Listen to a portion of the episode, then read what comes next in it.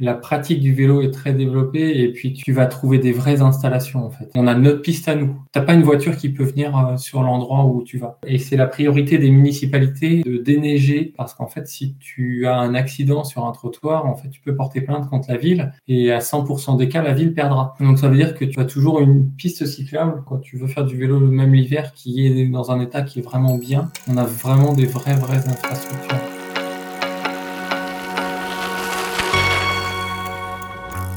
Le vélo. Ah, le vélo. Notre meilleur ami un jour, notre pire ennemi le jour d'après, un inconnu pour certains ou certaines ou le compagnon de toute une vie. On en aura parlé en long, en large et en travers dans ce podcast pour notre plus grand bonheur. Il est temps de clôturer cette belle échappée avec ce douzième et dernier épisode qui va nous faire voyager à travers le monde, mais toujours en bicyclette bien sûr. Vous ne me contredirez pas si je vous dis que 2021 a été l'année du vélo. Très clairement, la transition cyclable s'est poursuivie après une explosion de la pratique au printemps 2020 suite à la pandémie. Selon les chiffres de l'Union Sport et Cycle, le marché du vélo a enregistré une progression de 25% en 2020, atteignant un chiffre d'affaires de plus de 3 milliards d'euros. Chaque année, on compte en moyenne un demi-million de vélos en plus en France et nouveauté, 514 000 des 2,7 millions de vélos vendus neufs étaient à assistance électrique. Bref, nos amis à deux roues préférés ont de beaux jours devant eux et cette tendance se confirme dans le monde entier. Bref, nos amis à deux roues préférés ont de beaux jours devant eux et cette tendance se confirme dans le monde entier. Chaque seconde, 4 vélos sont vendus dans le monde. Ce sont en total plus de 130 millions d'unités vendues chaque année, soit 4 fois plus que dans les années 70. C'est le moyen de transport individuel le plus répandu dans le monde. On compte en effet deux fois plus de vélos sur la planète que d'automobiles. Et cette proportion ne cesse de s'accroître grâce à un engouement, entre autres, pour le vélo urbain.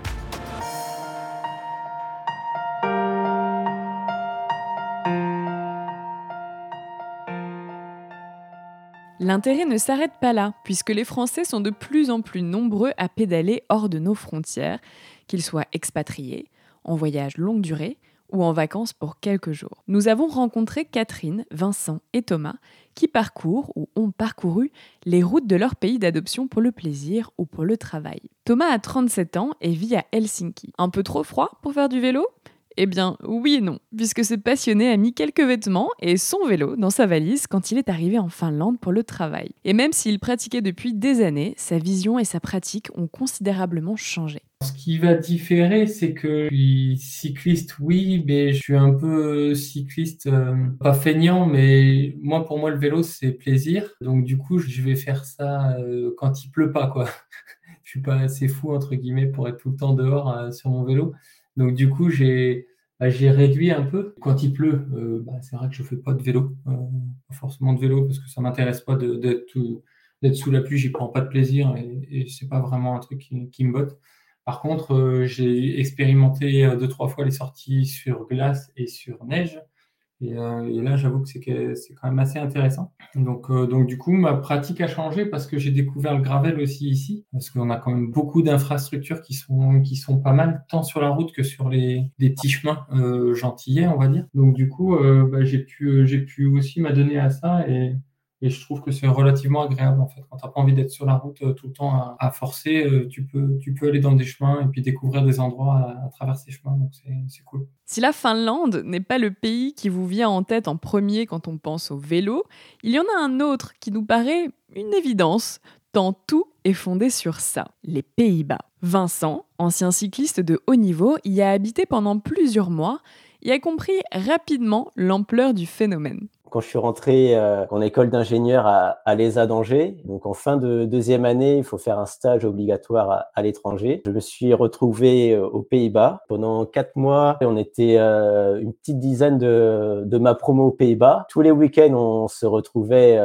pour voir tous les, bons côtés du pays, on va dire. Donc j'ai emmené mon vélo là-bas. J'avais déjà entendu parler de l'amour des Néerlandais pour le vélo et je l'ai vu sur place pour différentes raisons. Comme pour Thomas le choc s'est créé sur la manière dont les villes étrangères considèrent la pratique du vélo au sein même de l'organisation des villes. La pratique du vélo est très développée et puis tu, tu vas trouver des vraies installations en fait. En France, donc moi j'étais euh, dans la région nantaise, la plupart du temps tu as ce que moi je vais considérer comme étant une bande cyclable plus qu'une piste cyclable. La séparation entre la route et puis, euh, et puis toi, c'est le marquage blanc au sol, donc autant dire qu'il n'y en a pas.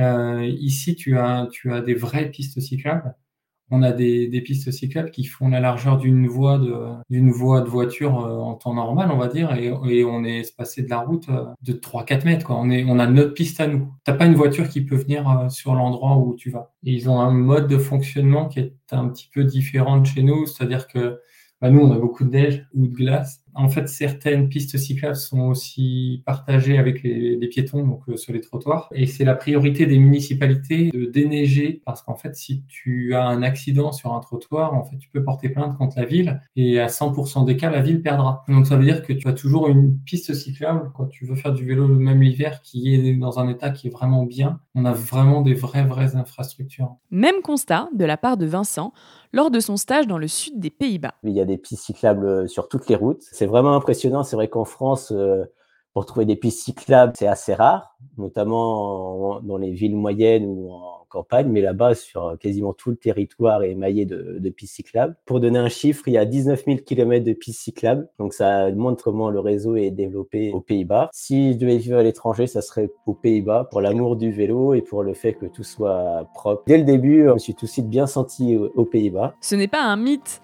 les pays nordiques ont développé la pratique du vélo depuis de nombreuses années. Aux Pays-Bas, 29% des trajets quotidiens se font à vélo, dans un plat pays où les pistes cyclables sont très nombreuses et où les cyclistes ont la priorité sur les piétons. Pour le Danemark, ce n'est pas moins de 10 000 km de pistes cyclables qui s'offrent aux amateurs de vélo ou de fixie, et cet amour se concentre principalement à Copenhague où 50% des trajets domicile-travail se font à vélo. La Suède est également un pays qui accueille à bras ouverts les cyclistes avec depuis 2015 une piste cyclable de près de 370 km qui traverse le pays. Si l'Europe est plutôt une terre de vélo, le monde entier regorge de paysages et de pays fantastiques qui méritent tout autant d'être explorés. Catherine est partie pendant un an sur les routes du monde avec son mari et ses enfants pour vivre son rêve. On a tout mis en œuvre pendant plusieurs années pour euh, pouvoir concrétiser ce, rêve en fait, parce que bah, ça se réfléchit au niveau du, travail, il faut mettre euh, de l'argent de côté, il faut un peu réfléchir euh, au retour. Puis on avait envie aussi et surtout de montrer autre chose que nos vies quotidiennes à nos enfants et qui découvrent, on va dire, la vraie vie autre part que dans des livres. Une expérience de vie inoubliable et une question. Quel pays aller visiter? Y a-t-il des endroits à privilégier quand on se déplace en vélo? On a regardé sur euh, le site diplomatie.gouv les pays qui étaient à très fort risque en fait. Ceux-là, on les a rapidement rayés de la carte. Et après, en fait, on s'est pas trop posé la question sur euh, bah, comment ces pays-là accueillaient les cyclistes ou non. Euh, en fait, il y a tellement de choses à penser dans la préparation du voyage, le matériel, toute la partie logistique, organisation. Puis bah, après, au quotidien, savoir où, tu vas dormir, est-ce que tu vas trouver à manger euh, etc., que euh, finalement la partie euh, bah, est-ce que je peux rouler sur ces routes, on l'a vu au fur et à mesure. Alors après, ça nous a provoqué quelques frayeurs. En fait, tu as vite fait de te retrouver, que ce soit en Europe ou au Mexique, sur des courtes distances, mais avec un très fort dénivelé, ou des températures bah, finalement où il va y avoir des grosses différences de température. Après, c'est aussi ça, les joies du voyage à vélo, c'est l'imprévu. On a essayé de vraiment lâcher prise par rapport à ça et vivre au jour le jour en fonction des rencontres et de nos avancées. Et ce qui nourrit les voyages, comme le dit Catherine, ce sont également les rencontres et les histoires qui deviennent encore plus marquantes quand elles arrivent dans un pays qu'on ne connaît pas. On s'est retrouvé en plein de Chiapas, une grosse étape en termes de dénivelé, il faisait très chaud, enfin 35-40 degrés. On a roulé toute la journée. Ce qu'il faut savoir, c'est qu'au Mexique, les villages sont assez éloignés les uns des autres. Même 30 km, ça semble énorme. il y avait, je crois qu'il y avait 1500, 1500 mètres de dénivelé. Puis ben, on s'est retrouvé dans un petit village euh, en fin de journée. Et puis ben, là, on s'est, on, s'est dit, où on va dormir? Il n'y avait aucun endroit où dormir en fait. Et on a demandé à une petite euh, tienda, un petit débiteur de, boissons, euh, bah, si on pouvait dormir quelque part. Donc elle nous dit non. Et après, hésitante, bon, tant pis, on s'est dit on va trouver une solution, on s'arrête, on se pose et Et euh, quelques dix minutes, un quart d'heure après, bah, en fait, elle a débarqué avec toute sa famille. Ils étaient une quinzaine. Et il y avait un petit local attenant au, au, débit de boisson. Et, et, puis là, ils ont sorti tous les cartons, ils ont les balais, euh, ils ont tout nettoyé à grand eau et euh, voilà, ils nous ont dit ben, installez-vous et après vous viendrez manger chez nous.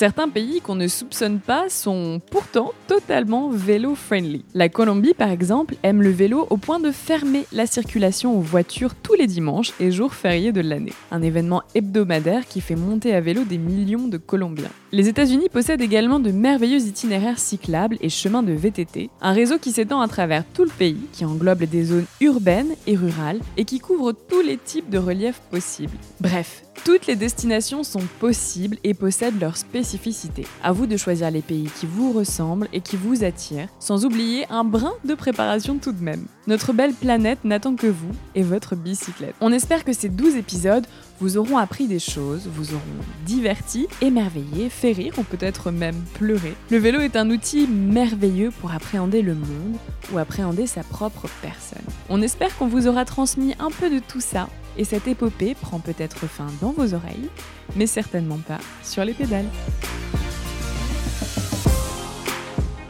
Merci d'avoir suivi cette échappée de 12 épisodes. Vous pouvez retrouver la totalité du podcast sur vivonvélo.fr ou sur toutes les plateformes de streaming. À très bientôt.